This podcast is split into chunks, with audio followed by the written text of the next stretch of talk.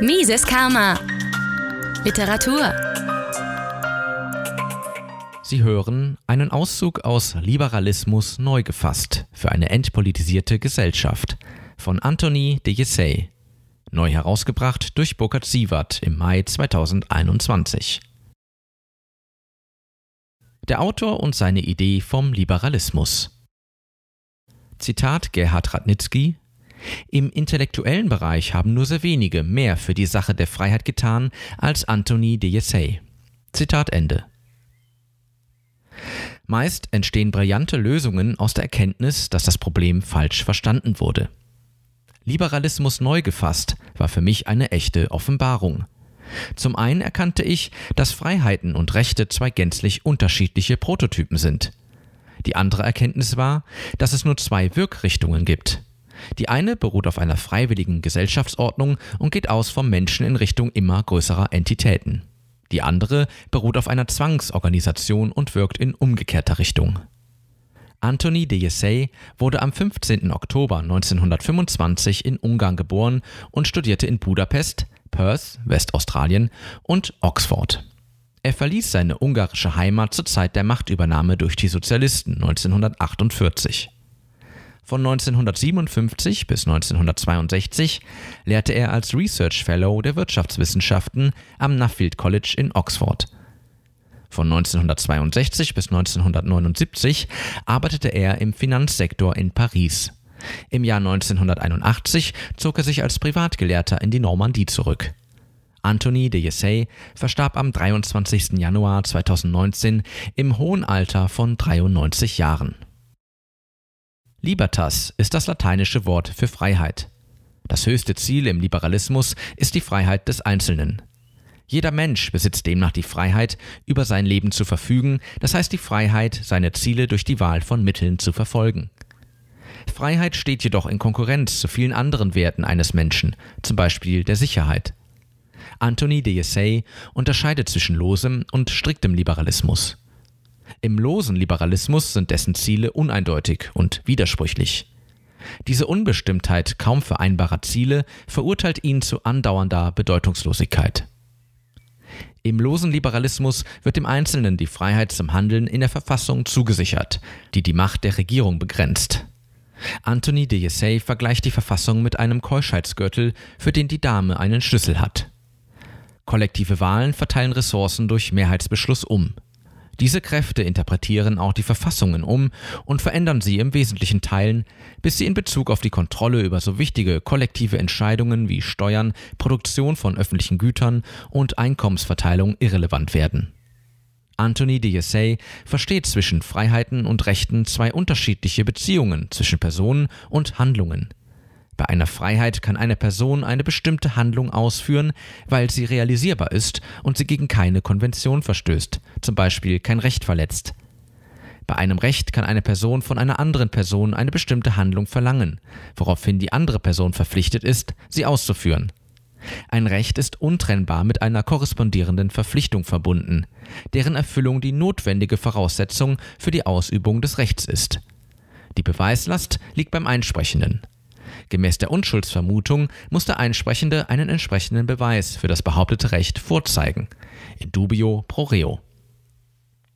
Gute Problemlösungen sind in ihrer Struktur minimal und einfach gestaltet. Der strikte Liberalismus formuliert eine auf die Zukunft gerichtete Leitidee und besteht aus zwei Grundthesen.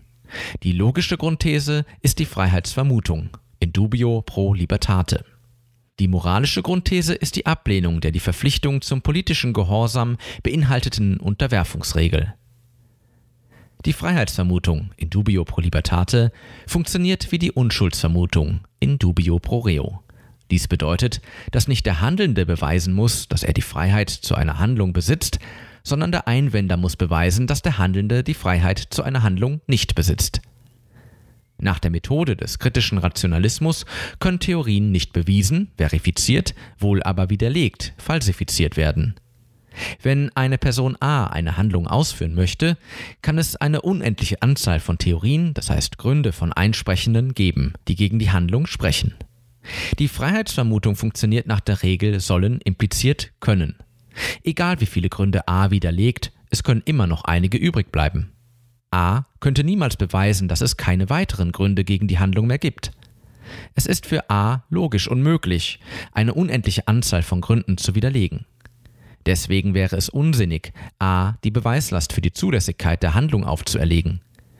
Im Gegensatz dazu ist jeder konkrete Grund, den Einsprechende gegen die fragliche Handlung vorbringen können, verifizierbar. Wenn Einsprechende solche Gründe haben, tragen sie die Beweislast. Sie können verifizieren, ob einige oder alle dieser Gründe tatsächlich hinreichend sind, um einen Eingriff in die Handlung zu rechtfertigen. Die Freiheitsvermutung ist eine reine Frage der Logik. Das Argument greift auf kein Werturteil als Begründung zurück. Es setzt keine Präferenz zugunsten der Freiheit voraus. Das Argument wird nicht aus Tatsachen abgeleitet, denn aus Sein lässt sich auf kein Sollen schließen. Von der Freiheitsvermutung als archimedischem Punkt ausgehend bietet sich nicht nur die Möglichkeit, denjenigen die Beweislast aufzulegen, die die Freiheit einschränken wollen, sondern es offenbart auch den Scheinliberalen. Der Versuch, etwas Robustes auf schwachem Fundamenten aufzubauen, ist wenig erfolgsversprechend. Der Mensch ist frei geboren. Der Mensch ist frei. Nur wenn der Mensch selbst die Mittel zur Erreichung seiner Ziele wählt, kann er moralisch handeln, denn nur dann kann er die Verantwortung für sein Handeln tragen. Moralisches Handeln erfordert Freiwilligkeit. Die Unterwerfungsregel zwingt alle in einer Gemeinschaft, sich dem Willen einiger zu unterwerfen. Darüber hinaus verlangt sie von jedem, sich im Voraus Entscheidungen zu unterwerfen, zu denen bestimmte Personen auf bestimmte Weise gelangen und die zum Unterwerfungszeitpunkt unbekannt sind. Die Unterwerfung kann moralisch akzeptabel sein, wenn sie freiwillig erfolgt. Erfolgt sie unfreiwillig, dann erweist sich die Legitimität der Regierung als moralisch unvertretbar. Das Gebot der gesetzgebenden Gewalt muss sich auf die Unterwerfungsregel stützen. Die Alternative ist die auf Freiwilligkeit beruhende Konvention. Eine Konvention ist ein spontan entstehendes Gleichgewicht, bei dem sich jede Person so verhält, dass ihr Verhalten für sie das beste Ergebnis bringt, wenn sie das zu erwartende Verhalten von allen anderen berücksichtigt. In dieser wechselseitigen Anpassung kann keiner von dem Gleichgewicht abweichen, weil jeder erwarten wird, für das Verlassen des Gleichgewichts durch andere bestraft zu werden und somit einen Verlust zu erleiden. Eine Konvention ist selbstdurchsetzend. Weil sie Freiwilligkeit voraussetzt, genießt sie moralische Anerkennungswürdigkeit.